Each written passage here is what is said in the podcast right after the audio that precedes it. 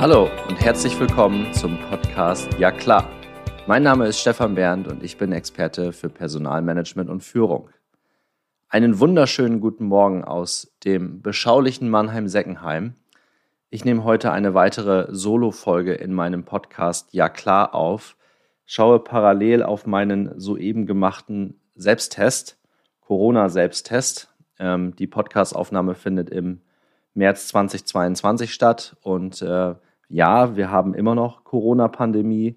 Und nein, ich werde mich darüber jetzt nicht beschweren oder irgendwie eskalieren. Es ist so, wie es ist. Accept the situation and move on, sage ich da immer ganz gerne. Und glücklicherweise ist auch dieser Selbsttest wieder negativ. Warum erzähle ich euch diesen Spökes? Ähm, es ist früh morgens. Ähm, ich treffe mich heute mit meinem Deutschland-Team, Deutschland-HR-Team ähm, in Waldorf im Büro. Da haben wir uns ähm, seit einigen Wochen darauf geeinigt, dass wir, wenn wir zusammen ins Büro gehen und uns treffen, einfach als Selbstverpflichtung nochmal einen ähm, Selbsttest machen und uns diesen dann morgens auch via Teams äh, kurz durchschicken. Ähm, bisher waren alle Tests negativ. Mein Team und ich sind auch äh, vollständig geimpft und geboostert werde hier jetzt aber keine äh, Impfdebatte starten, ähm, da sich der Podcast ja um das Thema HR dreht.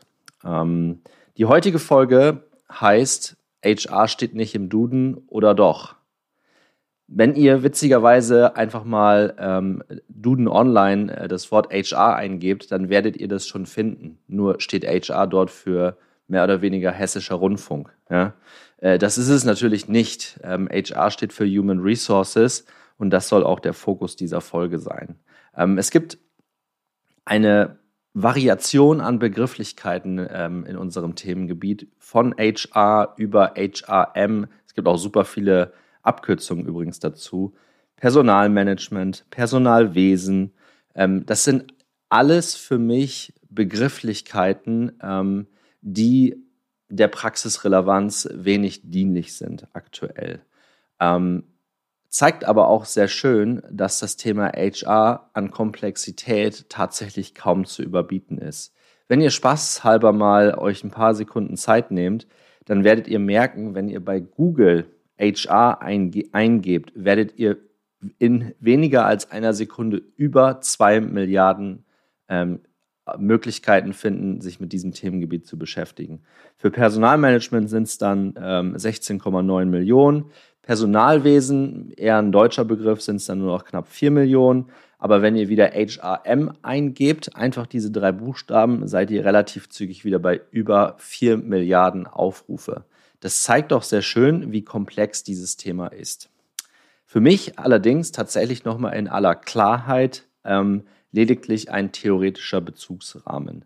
Gehen wir nochmal zurück auf den Begriff HR, Human Resources. Ähm, vor vielen, vielen Jahren habe ich witzigerweise mal das Human dann groß geschrieben und das Resource ist klein und das ist auch ein Stück weit mein, meine Gedankenwelt. Das ist der, der Impuls, den ich auch heute geben möchte. Im Wesentlichen geht es doch um Leute, geht es um Menschen, also um Human. Daher finde ich von allen diesen Begrifflichkeiten tatsächlich noch Personalwesen am passendsten. Passt natürlich nicht in eine internationale, globale Welt, das ist mir schon klar. Aber bleiben wir mal bei dem Wort Personalwesen. Gerade das Wort Wesen von seiner Wortherkunft, von seiner Wortbedeutung her. Übrigens ähm, ein totales Hobby von mir, ähm, die Wörter, gerade die deutschen Wörter auch immer wieder auseinanderzunehmen. Die deutsche Sprache ist sehr klar, wenn man ähm, sich dann mal ein paar Minuten Zeit nimmt, damit zu beschäftigen. Und Wesen ist nichts anderes als Charakteristika. So, und darum geht es doch am Ende des Tages, ähm, dass wir für unsere Menschen im Unternehmen da sind, ihre Charakteristika aufnehmen, auffassen und entsprechend bewerten, zusammen mit unseren Führungskräften und das Potenzial ähm, bewerten können. Ähm, denn, und das ist auch das, das Witzige in der Vorbereitung auf dieser Folge, ähm, wenn man tatsächlich HR im Duden eingibt, findet man relativ zügig auch eine kurze Erläuterung und die Erläuterung sagt, es geht um menschliche Leistungspotenziale. Mensch, das ist doch mal was. Das wäre doch cool, wenn wir alle Personaler auf einmal als ähm, Manager für menschliches Leistungspotenzial titulieren würden oder Ähm, ich mache mir da ja auch immer einen Spaß drauf, draus. Aktuell bin ich Head of HR. Ähm, das ist für mich nicht mehr zeitgemäß. Ähm, damit stoße ich aber auch hin und wieder an meine Grenzen. Ähm, man kann das Thema auch Head of People nennen oder People and Culture ähm, oder auch äh, Head of People and ähm, Workplaces oder wie auch immer. Ähm, wie wär's denn mal mit Head of menschliches Leistungspotenzial? Head of menschliches Leistungspotenzial. Das hat doch was. das werde ich demnächst mal bei uns in der Butze vorschlagen äh, und mal schauen, wo wir, wo wir da rauskommen. Aber zurück zum, zurück zum Thema. Ihr seht, ich habe jetzt schon einige Minuten über das Thema HR, Personalwesen, Personalmanagement, HRM gesprochen. Alles das ist lediglich ein theoretischer Bezugsrahmen. Wie finden wir jetzt die Brücke zur Praxisrelevanz? Wenn wir in die Unternehmen reinschauen, dann geht es doch am Ende des Tages immer um ein und dasselbe, wenn wir im HR arbeiten. Wir arbeiten genau, wir arbeiten mit den Mitarbeitern, mit den Führungskräften, mit dem Top-Level-Management und witzigerweise, tada, alles Menschen. Alles Menschen mit Erfahrungswerten.